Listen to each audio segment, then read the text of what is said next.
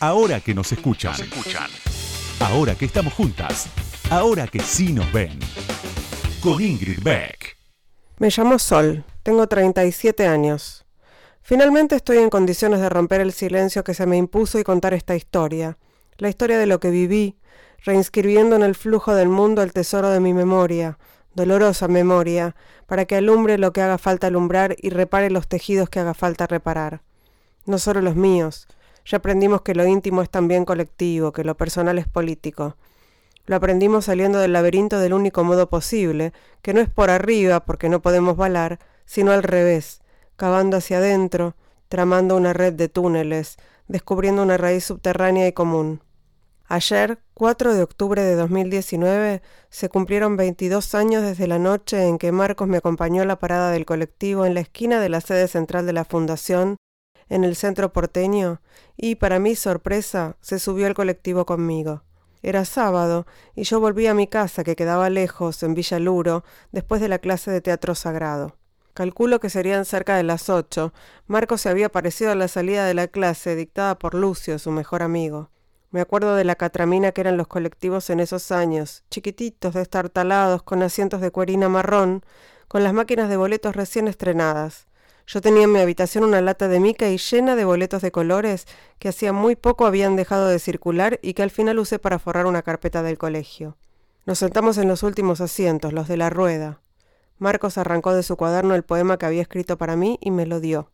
Según me dijo, lo había escrito en el barco que lo trajo de vuelta desde Uruguay, a donde había tenido que ir esa semana, enviado nada menos que por la fundadora.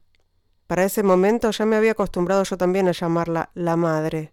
Marcos se había ido a enseñar meditación y espiritualidad en la sede uruguaya, a transmitir la llama del ideal, una tarea que solo a un maestro espiritual podía encomendársele. Sol amada, mi anhelo, mi codicia, dice el verso final del poema que me dio ese día, que juega con el significado de mi nombre y rima machaconamente con un aguado celeste de delicia por el color de mis ojos. Hace poco, cuando encontré esa hoja de cuaderno entre mis papeles viejos, comprobé que me acordaba del soneto palabra por palabra, que no me lo había olvidado en más de veinte años. Es solo un párrafo de la primera parte, del primer capítulo de Si no fueras tan niña, Memorias de la Violencia, de Sol Fantín, que acaba de editar Paidós. Ahora que nos escuchan, una marea verde de sonido. Con Ingrid Beck.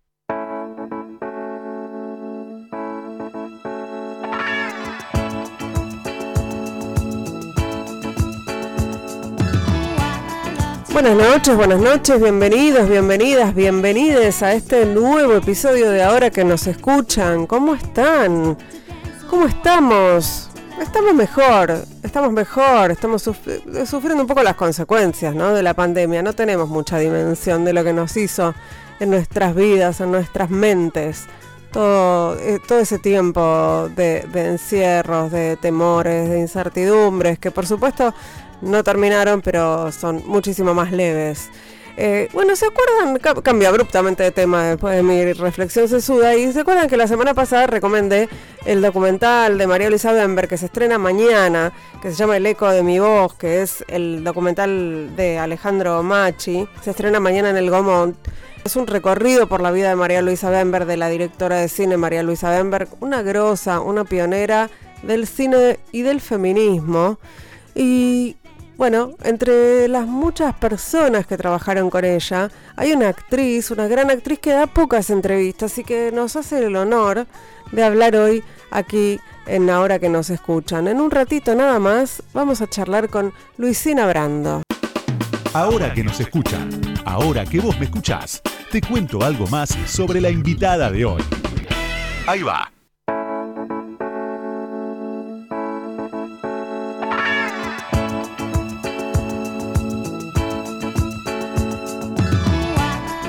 Luisina Brando es actriz y casi que no necesita presentación, pero voy a leer una breve biografía por si a alguien se le escapa algún dato. Luisina comenzó a trabajar a los 14 años en Viendo a Biondi por Canal 13. Llegó a ser la señora Ordóñez en la televisión, la señora de Nadie en el cine y a ponerse en la piel de Evita en Eva y Victoria en el teatro. Hizo muchísimas películas, Juan que reía, Piedra Libre, La parte del león, Sentimental. Miss Mary y de eso no se habla entre tantas otras, estas dos últimas con dirección de María Luisa Benberg. En teatro actuó en muchísimas obras, acá destacamos Las Troyanas, Las Noches Blancas, Chúmbale, seis personajes en busca de un autor, El Zoo de Cristal, Mamá y bueno, un montón. En televisión participó en más de 60 ciclos. Algunos de los más recordados son, como les decía, La Señora Ordóñez, Atreverse, Amor en Custodia, Alta Comedia, De Corazón, Soy Gitano, Amas de Casa Desesperadas y su último trabajo en tele fue 12 Casas que se emitió para en la televisión pública. Luisina además tuvo un montón de premios, el Martín Fierro, el Conex y el Cóndor de Plata. Es madre de un gran músico y es abuela de una niña. Y dijo hace poquito en una entrevista, hace relativamente poco, dijo que hoy puede elegir y que no estar en pantalla no significa que colgó la toalla ni mucho menos. Solo que no quise hacer cualquier cosa, decía Luisina en esa entrevista. Y la excusa para tenerla en este programa es el estreno del Eco de mi voz de Alejandro Machi, el documental que retrata la vida de María Luisa Benberg y que como les decía en la apertura se estrena hoy en el cine Gomont. Muy buenas noches, Luisina Brando. Bienvenida ahora que nos escuchan. Qué placer tenerte aquí. Bueno, buenas noches. Para mí también es un placer. Luisina, bueno, empecemos por la excusa que tenemos para hablar y después vamos a ir desgranando otra, otras cosas. Pero la excusa que encontramos para charlar con vos tiene que ver, que es más que una excusa, ¿no? Es un reconocimiento con el documental que hizo Alejandro Machi sobre sobre todo sobre el perfil pionero, ¿no? De María Luisa Benberg, este, este documental que se llama El eco de mi voz. Claro, mm, yo todavía no he podido ver el documental, pero bueno, María Luisa es una figura muy inspiradora y que además si uno ve el contexto en el que ella se desarrolló y pudo empezar a hacer lo que quería, este, es más que interesante hacer un documental sobre esta mujer que estuvo signada eh, por, eh, por la dicha, por la felicidad, por la buena situación económica, por pertenecer a una clase social muy, muy alta, por eh, los estudios, por los viajes, por el éxito, digamos. Toda una persona que ha sido este, beneficiada, digamos, por las cosas que todo el mundo quisiera tener. Pero bueno, de cómo pudo ella usar todo eso en beneficio de su de su necesidad de hablar, de decir las cosas que ella quería, pese a que no era el momento para que las dijera, pero se atrevió, dejó su comodidad este, y se expuso de todas las maneras posibles.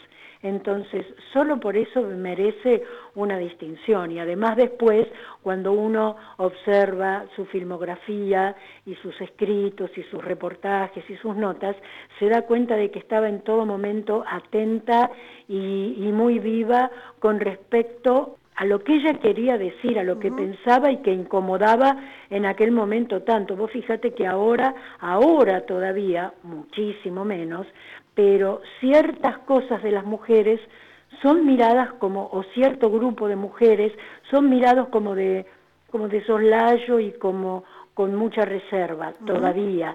Y sin embargo, ella en aquel momento se expuso, se atrevió y dijo muchas cosas que inclusive a la gente de su condición social no le importaba mucho que dijera. Tal cual, eso se ve en el, en el documental, pero también lo que me pasaba a mí eh, en lo personal es que yo había visto todas las películas de María Luisa Bember cuando fueron estrenadas y que ver ahora en retrospectiva lo que ella, digamos, lo que ella decía, bueno, no era tan natural para la época, ¿no? Era, era muy, muy provocador. Pienso en Señora de Nadie, digo, pensando en las que, películas que protagonizaste, las decisiones que toma esa protagonista son decisiones que en ese momento eran, hoy, hoy son un poco menos disruptivas pero en ese momento eran muy disruptivas. Pero totalmente, totalmente. Por eso te digo que ella dijo lo que dijo en un momento en que no era como ahora fácil decirlo.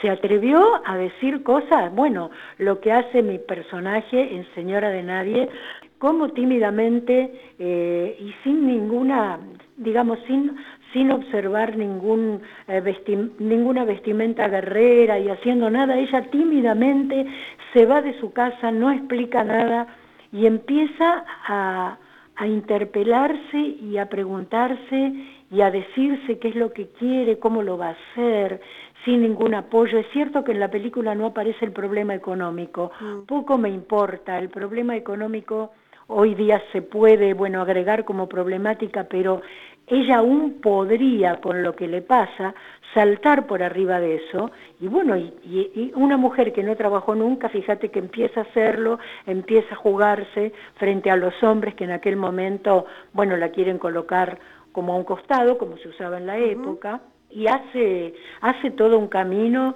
y se atreve a hacer análisis y es amiga del personaje que instala María Luisa con una sabiduría y una sensibilidad especial que es el personaje que hace Julio Chávez, que es un homosexual, y se pone al lado de él, cosa que muchas mujeres hacíamos ya hace mucho tiempo, pero que también éramos miradas como, bueno, mira, está sola y se va al lado de un gay. Bueno, y, la, decisión de tomar distancia de los hijos también, ¿no? Que Eso es, casi como Nora en casa de muñecas. Claro. Es, es muy, muy, muy interesante Cristina, ¿sabes que tenemos para escuchar un audio breve de Señora de Nadie, eh, de un diálogo eh, de tu personaje con el de China Zorrilla que me gustaría que compartamos? Dale. Me parece que estás exagerando un poco, una vez más.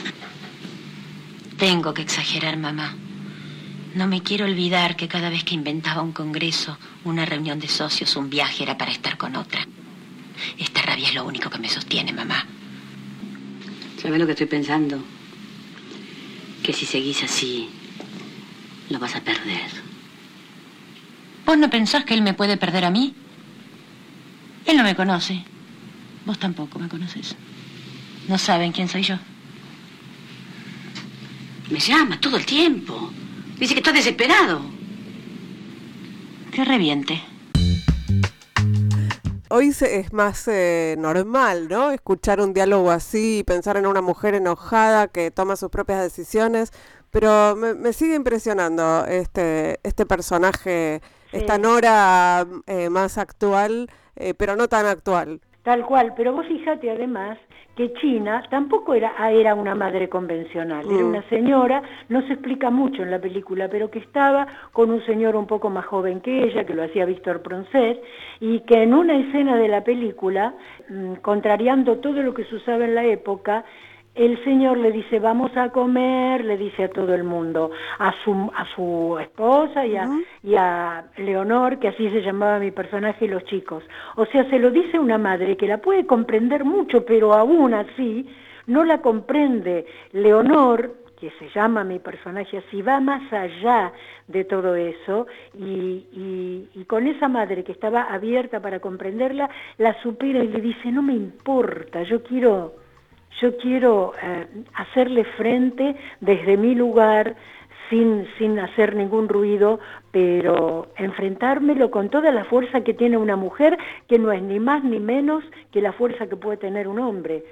lo podés perder, le dice la madre, y él me puede perder a mí, o yo que vengo detrás.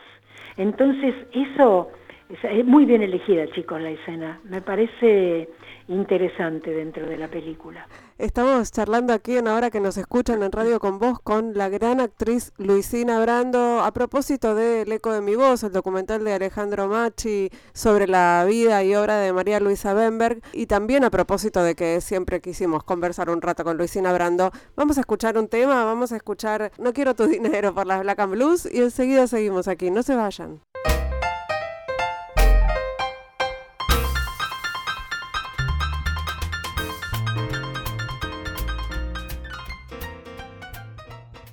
Ahora que nos escuchan. Entrevistas a las mujeres que mueven el mundo. Con, Ingrid Beck.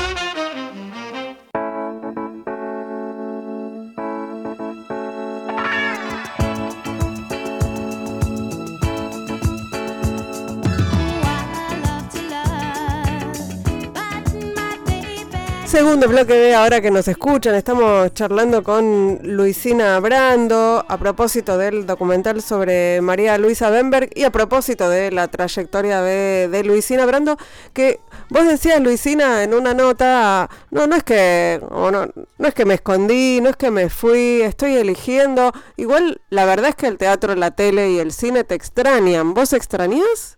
Mira, a mí me encanta, yo, yo extraño no poder hacer te digo, no siempre uno trabajó en lo que a uno más le gustaba, en, los, en los libros que a uno más le gustaron. Yo tuve que hacer por ahí algunas cosas, por ahí una, dos y unas cuantas veces, cosas con las cuales no estaba del todo cómoda, pero bueno, por un montón de razones las hice. En este momento, eh, que estoy en un momento de mi vida muy particular, no es aquella época en donde uno salía corriendo detrás de todas las cosas que podía hacer y cuanto más mejor y se comía la vida y era inmortal y había un montón de cosas que bueno no bueno, ya está, no tienen importancia, las paso por arriba y nos bebíamos los vientos con lo que fuere.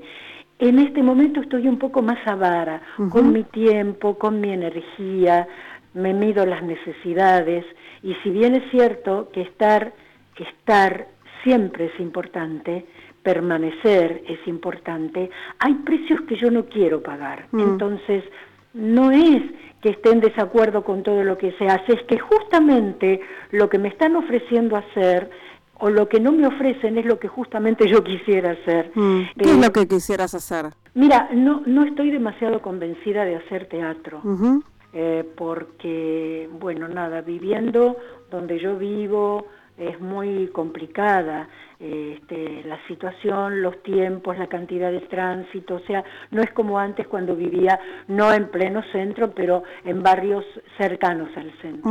Entonces, por ahí, bueno, alguna cosa que sea compacta, tipo televisión o tipo serie, pero algo compacto, algo que empiece y que termine, que yo no, no me vea, me da una especie de claustrofobia de pensar que si estreno una cosa con todas las ganas de que vaya bien, me quedo prendida a esa cosa, porque yo también sería incapaz de decir, ay no, ahora me bajo. Claro. Me bajo de un éxito o me bajo, viste, hay gente que me, me, acerca libros y cosas con tanto amor y ay, se me produce, se me produce un lío allí, porque mm. si me gusta y es muy lindo, está lejos y es complicado. No sé si se entiende lo que digo estás muy cómoda en el lugar donde estás, digamos, en, en, esta vida de, de, ahí más eh, al aire libre y todo eso, entiendo. Me, encanta todo eso, me encanta el aire libre, y, pero también me encantaría poder, digamos, revalidar, como se dice, revalidar los títulos,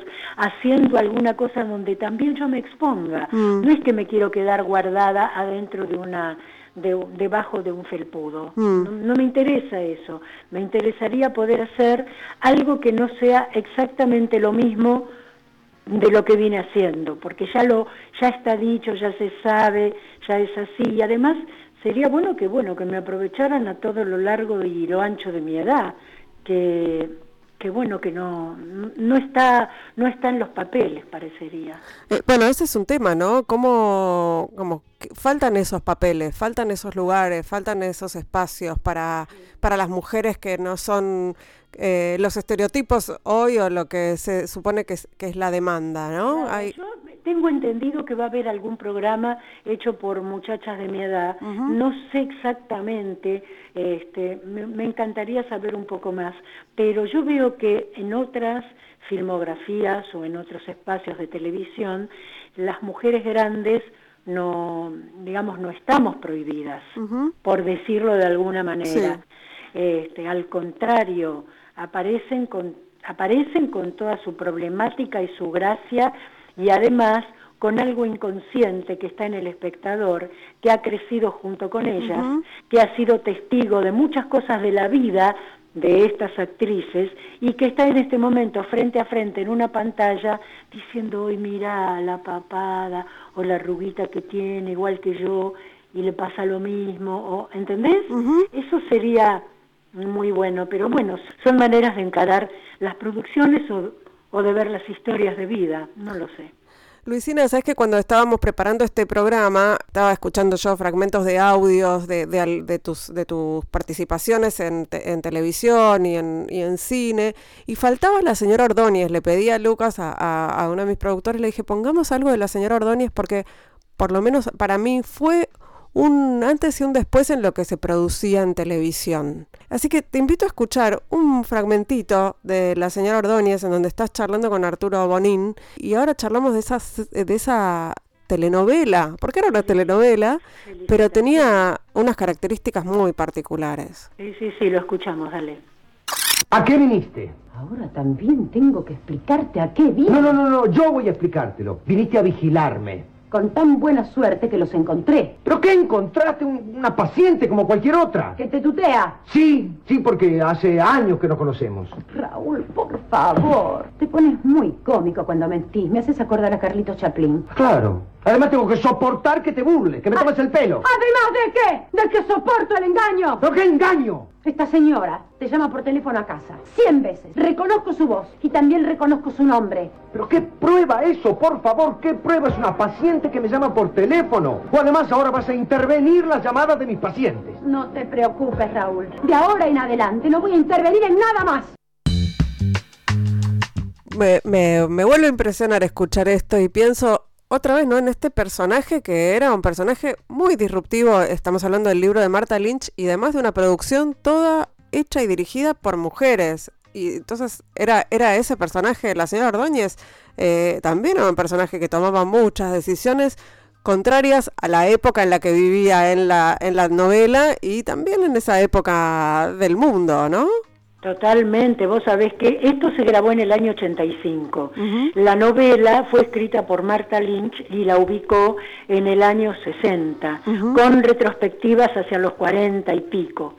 Pero mm, era muy interesante, sí, porque lo felicito por haber encontrado este, este diálogo, porque no es fácil encontrarse con el material de la, de la señora Ordóñez. Muy buena la producción de Silvia Lucas. De Silvia Lucas, felicitémoslo. Te está escuchando, así que está recontenta. Ah, bueno, me encanta, me encanta. Bueno, vos sabés que mm, con respecto a señora Ordóñez, esto estaba ideado eh, por mm, María Herminia Avellaneda, escrito por Marta Lynch y adaptado por Celia Alcántara. Y bueno, también en esta novela se daba la gran posibilidad, otra vez, de que las mujeres se identificaran tanto con esta señora. Yo era especialista en señoras, ¿viste? este, yo ya, ya, había, ya había salido... Eh, la, señor, la película Señora de Nadie, que después me convoca a la Avellaneda para hacer esto. Y entonces esta señora también, como pocas veces sucedía, tiene la posibilidad de tener toda una historia paralela a, la de su vida de casada, ya es una señora entre comillas grande, con hijas, y tiene toda una relación amorosa con, ay, con un actor que en ese momento... Fanego, ¿no era Fanego? Fanego, claro. sí, sí, señor. Y bueno, y es también para la época como una especie de puesta eh, en blanco de un montón de cosas que, si bien es cierto que las mujeres lo hacíamos, bueno, sacarse esta, esta máscara era muy muy atrevido. Y si bien es cierto que la serie no fue en su momento wow, después con el tiempo, cuando se fue pasando, muchísima gente la fue viendo más en los horarios alternativos que en lo que fue su horario original cuando salió al aire. Y fue, fue muy bien, muy bien, muy bien hecha, con un vestuario glorioso que hizo Vidal Rivas. Eso, eso me acordaba, el vestuario maravilloso que tenía esa, esa novela y cuando leía, porque yo la vi en el momento en el que salió al aire, entonces cuando ah. después leía, bueno, no fue tan bien, le fue mejor después, para mí había sido un éxito increíble, porque yo era eh, la, la veía, estaba esperando ansiosa el siguiente capítulo. Sí, sí, totalmente, totalmente. Pero bueno, son esas cosas que pasan que de repente una obra que puede no ser en su momento eh, acarrear con el mayor rating, de repente se, se, se, convierte en una historia de culto. Y, y, bueno, y Señora Ordóñez y también Señora de Nadie, que además fue estrenada en plena guerra de Malvinas, fíjate vos, fueron dos películas, dos, dos hechos, entre comillas, artísticos, que bueno, que fueron muy, muy validados tiempo después y que se mantienen Esto quiere decir mucho, ¿no? Luisina, te voy a llevar un, un ratito de vuelta a, a, María Luisa Bember porque quiero hablar justamente de, de, eso, no se habla, que ahí también, como más, más allá de que tiene este tinte cómico, digamos. Sí. Tiene mucho de, de, de, de, melancólico. A mí no me hace reír, la verdad, la película. No, no, claro. no me hizo reír. No. Era todo el tiempo como una sensación de, mucha incomodidad esa película. Y el título, ¿no? También. O sea, ya desde la, desde, el, desde la puesta, desde el título de la película es como, bueno, no, no, no no sé si me quiero meter en esto, ¿no? Todo el tiempo eh, como una situación de, incomodidad que es lo que, que, es lo que plantea esa película y es lo que vive esa esa madre que vos haces todo el tiempo tratando de ocultar de alguna manera o, o, o no sé cómo, cómo lo cómo esa lo recordás? madre esa madre yo no sé yo yo le encuentro algún tipo de conexión con la otra madre, esa madre del zoo de cristal, obra que me tocó hacer por suerte, esa madre que tiene una hija que es renga. Mm. Y entonces le dice a la hija, ay, pero no te hagas problema, Laura, si hubieras nacido en mi época, si hubieran usado las polleras largas, y nadie se hubiera dado cuenta de ese pequeño defecto que tenés, le decía la madre, que era tan atormentada por el defecto de su hija, mm. que hacía todo lo posible por por ponerle pechos postizos, por invitar gente a su casa, por era una, era una cosa muy muy muy especial esa Amanda de, de Tennessee Williams. Y esta otra madre es una madre que también tiene certeza de todo lo que le pasa a esta niña, pero todo el tiempo trata de disimular, trata de mandarla a una buena escuela, de ponerle maestros de francés, de hacerle todo lo que sea elegante para una muchacha que tiene un pequeño defecto, mm. digamos, es nada más y nada, menos que una enana. Uh -huh. Y vos fíjate que cuando esta mujer, que tenía algún tipo oscuro de fantasía con el personaje que hace Marcelo, va al encuentro de él y él le dice, después de dar muchas vueltas, que quiere tener una relación con su hija, todo lo que le pasa a esta mujer, que decide en ese momento que ese hombre no va a ser para ella y que entonces empieza a trabajar en esta relación con Marcelo para que su niña se case finalmente, para que comparta la vida con él, y hace todo, todo, todo también para seguir disimulando y nombra a un padrino que lo hace Jorge Luz maravillosamente, uh -huh. Maravilloso, sí que yo no sé si está tan claro, si se puede ver tan claro, que el padrino está en silla de ruedas justamente mm. para que tenga la misma altura que tiene la hija y que se note menos que la hija es renga. Vos fíjate qué santidad. Mira, no me, ese, ese, detalle no lo, no lo tenía... Claro, es que no sé si está tan claro en la película. Ella pone todo... Es una sutileza. Todo, claro, y hasta que se le escapa una cosa y al final, cuando los novios salen de la iglesia, ella tiene una especie de ataque de risa, de histeria, porque se da cuenta que el novio es el doble más alto que su hija. Mm. Y ahí entonces empieza a reír y reír y reír, y bueno, y trata de después arreglar la situación hasta que por fin, cuando tienen que bailar los novios, la única manera de poder bailar con la enana es que Marcelo la suba a UPA, mm y terminan bailando los dos juntos, digamos, a una misma altura. Hay algo también de esa madre que, que se queda sola, ¿no? Bueno, pero fíjate que esa madre con esa hija estaba muy sola, mm. siempre estuvo muy sola, pero cuando la hija se va, que finalmente se va con el circo, sí. que me parece lo genial sí. que hace María Luisa, no es que se quedó, y la, la, hija, viste, sigue con su historia a su manera, se va con el circo que sabe que es el lugar de ella y donde ella se siente cómoda y no tiene que disimular nada, uh -huh. sí, soy enana y qué, uh -huh. y aquí trabajo y aquí me gano la vida y aquí puedo llegar a estar bien. La madre se queda sola, pero creo que se da cuenta de su fracaso. Uh o sea, más que, que yo creo que más que la, el dolor de quedarse sola es sentir que fracasó, o sea, que todo lo que hizo al final la hija no se lo disimuló en absoluto, ¿no? Sí, todo el esfuerzo por, por, por transformar a la hija en alguien, entre comillas, eh, normal, ¿no? Acordate que ella cuando, cuando llega el circo al pueblo, va corriendo a verlo a Marcelo y le dice, no lo dejes entrar. Mm. Y Marcelo le dice, yo no veo por qué, no, no, o sea, es mucho más ingenuo con respecto a la situación. Y justamente en ese circo se termina yendo su mujer.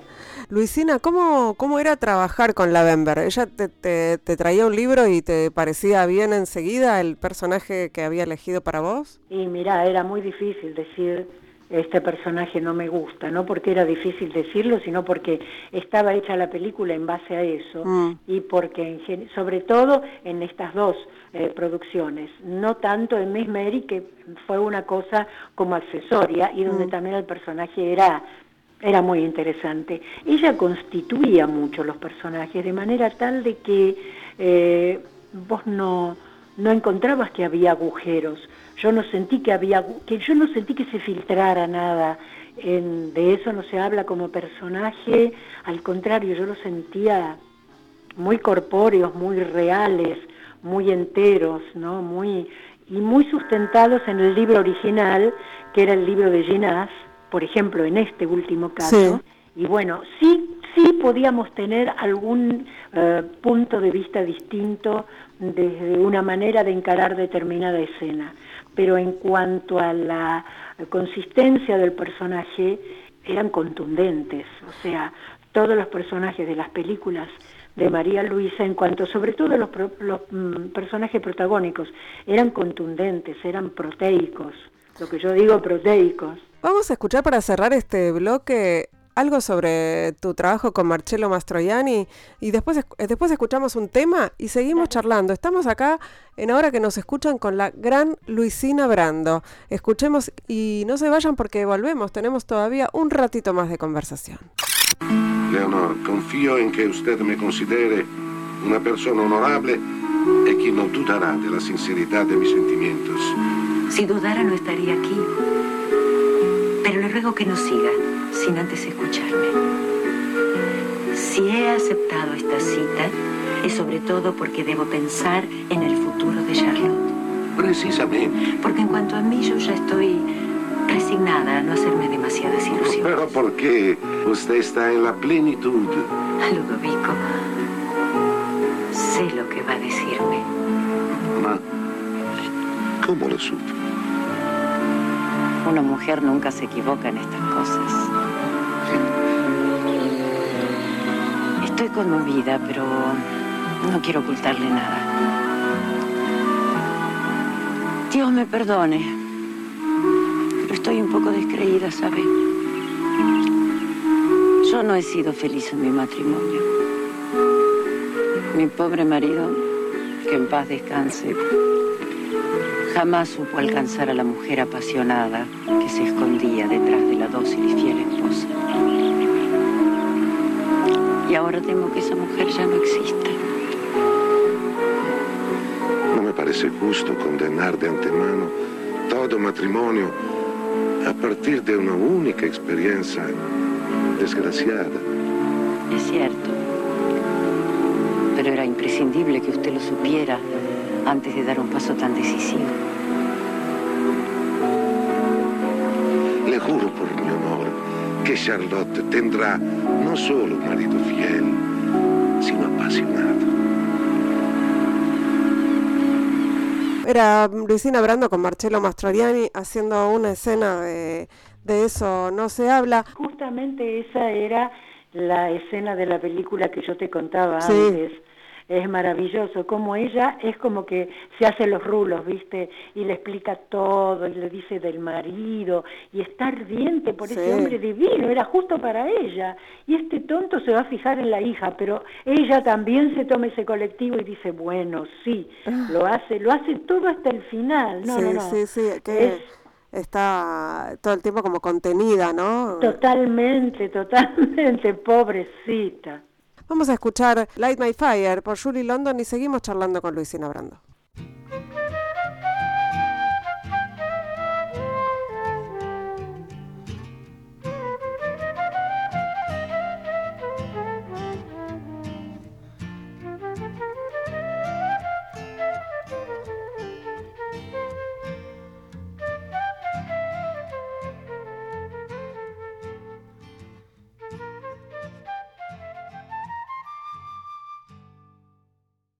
Ahora que nos escuchan, nos escuchan. Entrevistas a mujeres que hicieron, hacen y van a hacer historia. Con Ingrid Beck.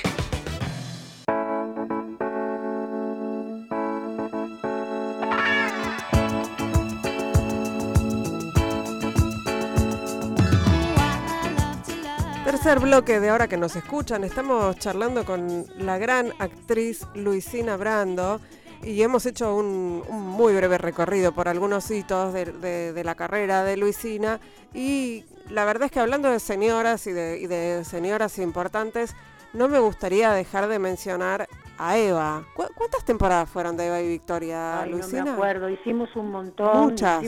sí, sí, muchas, muchas, muchas. No era fácil de roer ese hueso, es muy difícil, muy difícil. Nada, uno, vos sabés que yo siempre pienso cuando hablamos de las cosas que uno hizo, mm. que estoy en un momento ideal para hacerlas todas pero bien. ¿Por qué? Porque sí, pero no es falsa modestia, no, no, no, no, no. Es que uno con el tiempo pudo alejarse, pudo elaborar, pudo morigerar todo, pudo aplacar ciertos momentos de, de cosas personales. Y bueno, y eso eso ahora también me pasa con, el teatro, ¿no? Con Eva. Eh, fue glorioso cuando la hicimos, pero era muy, muy difícil hacerlo porque, viste, cuando uno sabe tanto de un personaje, cuando tanta gente sabe tanto de un personaje, cuando ha sido lo que fue esa mujer, entonces ya es imposible no condicionarte. ¿Sabes, Luisina, que tenemos también un, audio de Eva y Victoria? ¿Lo escuchamos juntas? Dale. Bueno, cuando me lo propusieron como soy un inconsciente, dije, sí, qué maravilla, no lo pensé ni un segundo, me pareció una oportunidad gloriosa. Porque claro, porque hacer de Eva Perón es un desafío interesante y como para chuparse los dedos para cualquier actriz. Entonces, con un texto como este y con una presencia como la de la China, yo me atreví y lo que traté de hacer es olvidarme de la dimensión de bronce y de toda la iconografía que ha despertado esta mujer y de toda la leyenda y traté de tomar a Eva Perón como si fuera un personaje surgido de la pluma de un escritor, de un autor, como si se tratara verdaderamente de un personaje de ficción y no de alguien que ha vivido y ha despertado tanta pasión para bien y para mal. Bueno, ahí estabas en Mar del Plata, hablando de, Eva y Victoria. ¿Suscribís esas, esas declaraciones? Totalmente, sí, sí, sí, yo traté de hacerlo así, pero, eh, pero no es tan fácil. Eh, o sea, yo traté de sacarme todo eso de encima, porque si no, estás como de yeso. ¿Me entendés? Que por acá no puedo decir, esto está cerrado, lo otro, lo otro no es políticamente correcto, esto es muy, muy, muy duro. Entonces, bueno, nada, me avine a, tener que reconstruir el trajecito, eh, el peinado y todo eso, porque obvio, eso es necesario y también es inspirador, pero eh, era muy, muy bravo hacerlo, muy bravo. Decir que con la China las cosas siempre fueron fáciles, lindas, este, que la gente respondió muchísimo, muchísimo y que gusta la, gusta la historia de Eva y Victoria, porque después de hacerlo con China, yo sé que se hicieron otras producciones y nada, y que también sirvieron y que eh, la gente fue, fue un público a favor, pero muy complicado, muy complicado. Bueno, pero mm, pensando en lo que había, en lo que dijiste al principio, ¿no? Que, bueno, a veces tuviste que hacer algunas cosas que no eran las que más te gustaban y que me imagino que además tenía que ver con la supervivencia, como si uno tiene que trabajar para vivir. Eva y Victoria funcionó entre las cosas que yo quería hacer, porque como todo lo que está muy prohibido, vos decís, no, no, no, no, yo voy a poder, yo lo voy a hacer, yo, este, y te atreves. Sí, no, pensaba en eso. esa no fue una de las producciones que yo no hubiera querido hacer. No, no, no, no, es que no lo, no, lo decía en ese sentido, sino que lo, lo que iba a, a, decir era que me parecía que justamente algunos de estos, algunos personajes como, como el de Eva y como otros personajes que te hemos visto hacer en teatro y en televisión, vos no le escurrías a los personajes complicados, parece más bien que te, te atraían. Claro, y en cuanto a la otra parte de la subsistencia, tenés toda la razón del mundo. Yo trabajé porque tenía también que vivir, como lo hacen la mayoría de la mayoría de la gente que trabajamos tenemos que vivir, sobre todo cuando se trabaja. Yo en este momento puedo también no estar mm, nada más, no porque me sobre nada, sino porque mi marido me sostiene, pero si no me doy cuenta que bueno, que esta situación ideal podría verse arrugada por un montón de cosas de carácter emergente y, ya, viste, acuciante. Pensaba, Luisina, en que hubo mucho, mucha producción cinematográfica y televisiva y también teatral en lo que se llamó la primavera democrática, digamos, a partir del retorno de la democracia, y vos quedaste también como una de las caras de, ese momento histórico de la Argentina, ¿no? Una actriz que le puso el cuerpo a eh, películas y, series, digamos, y producciones televisivas y obras de teatro que tenían que ver con el, con el compromiso con la democracia, con los derechos humanos, digamos, no, no necesariamente vociferados, sino por las características de los personajes. ¿Vos lo ves así? Mira, lo veo así desde cierto punto, porque en realidad nunca fui de hacer política con nada, nunca me interesó, siempre estuve, eh, digamos, invitada desde ciertos espacios para poder hacerlo, pero jamás, es más, lo evité, mm. Eh, salvo en alguna que otra situación en donde me pareció interesante la propuesta, pero nunca mm, eh, subrayando lo que hacía en el teatro o lo que pudiera hacer en cine o en televisión, subrayándolo con una actitud personal, mm. para nada. Yo hacía lo que tuviera que hacer desde el punto de vista artístico, si me importaba, porque lo hacía con todas mis ganas y tratando de, bueno, de afinar eh, bien el lápiz y de dibujar aquello que, que quería expresar, pero no siento que sea demasiado representativa de ninguna cosa, digamos, por ahí se dio que a partir de determinado año mm. o de determinada década yo fui creciendo y fui haciendo cada vez más cosas y estuve haciendo el cine con Babsi y también hice los gauchos judíos mm. y también, pero digamos que tenía más que ver con algo que era impulsado por el deseo artístico que por algún otro deseo mm, no de segundo orden pero que estaba en segundo lugar, ¿entendés? Sí, entiendo. ¿Cómo, cómo, pasaste estos tiempos de, encierro para la mayoría? Me imagino que en, el, en donde te estás viviendo debe, debe haber sido más sencillo. En, el, en donde yo estoy viviendo era más sencillo, pero de todas maneras, bueno, y a mí no, no me disgustaba. Yo soy muy de, para mí la fiesta más grande es quedarme en mi casa, porque siempre encuentro que hay mil cosas para hacer, para leer, para estudiar, para arreglar, para una, una planta, para un una costura, para lo que fuere. Entonces traté de inventarme eh, más que nunca toda una realidad que, bueno, era igual muy desesperante porque el tema del barbijo a mí me, me, hizo muchísimo mal. Digo a mí, llevando en mí el dolor de muchísima gente que con el barbijo lo pasamos todos muy mal.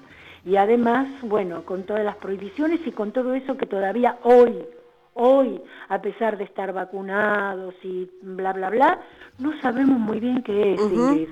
No lo sabemos.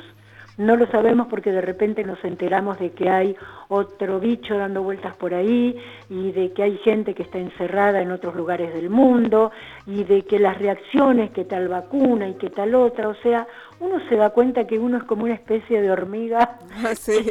¿viste? Pero, pero, pero de una manera muy, muy dura, que estamos en una especie de ignorancia total y que hoy en día que estamos más eh, advertidos de todo y más informados de todo, cada vez sabemos menos, porque hay una parte del mundo que te cuenta una cosa y otra parte del mundo que te cuenta otra, y que si siempre fue así, por lo menos antes no lo sabíamos, y es como que vivíamos más tranquilos. Sí. Bueno, entonces se, se está abriendo un poco. Sé que tenés una nieta. Tengo una nieta preciosa, ¿Qué puede decir una abuela? Pero es una nieta que ahora va a cumplir el sábado tres años y que, bueno, es digna hija de mi hijo y su mamá, que es una divina y que me hace muy feliz eh, saber que está en este mundo y en fin, esas cosas con las cuales nos arreglamos, nos, nos alegramos todos, ¿no? Eh, ¿Sos una, una abuela babosa? Sí, por lo que escucho. ¿Qué abuela? ¿Qué abuela no es babosa? Además, vos fíjate que yo no la tengo viviendo. Claro, está viviendo afuera. Está muy, muy, muy afuera. Tenemos mucho video y todo lo demás, pero bueno, porque además los niños, debo decirlo en honor a ellos y a disimular la baba de todas las abuelas, los niños vienen muy inteligentes, muy este, piolas, muy, muy como con el equipaje ya puesto. Y uno dice, pero ¿cómo puede ser que me esté contestando esto esta personita que no tiene tres años? ¡Qué atrevida! qué atrevida y qué, qué inteligente y qué, con qué, qué sentido de la observación y uno se pregunta, ¿será porque no lo fajaron como nos fajaban a nosotras? A mm. vos ya no, Ingrid, pero a nosotros nos fajaban. No, a mí ya no me fajaban, por suerte. Ah, no, no, no, nos fajaban, por supuesto. Sí, sí, sí, estamos, estábamos duros como, como los chorizos. Sí, son, tienen, tienen esta, estas ventajas y desventajas. Los niños y las niñas de hoy es que son más libres. Sí, sí. Eh, Luisina Brando, ha sido un placer enorme tenerte en este programa, la verdad, hermosa charla. Muchísimas gracias. te agradezco muchísimo, fuiste muy generosa y gracias por poder tener la oportunidad de hablar de María Luisa, que siempre es un placer y es inspirador y es ejemplar. Y gracias por ustedes que me hicieron un programa que verdaderamente me llena de placer. Bueno, un abrazo. Les recordamos a quienes nos están escuchando que hoy se estrena en el Cine Gomont El eco de mi voz, el documental de Alejandro Machi que retrata la vida de María Luisa Benberg y que muestra lo pionera que fue en todos los sentidos, pero en particular como luchadora por por los derechos de las mujeres. Un abrazo enorme, Luisina Brando, nos estamos escuchando. Nosotros, nosotras, nosotros nos despedimos. Nos reencontramos el próximo miércoles a la medianoche acá en Radio con Vos con este equipazo constituido por Lucas Rodríguez Perea en la operación técnica, Sergio Ciriliano en la musicalización, Melanie Berardi en las redes y Mariana Boca en la producción. Nos vamos escuchando a Macy Gray.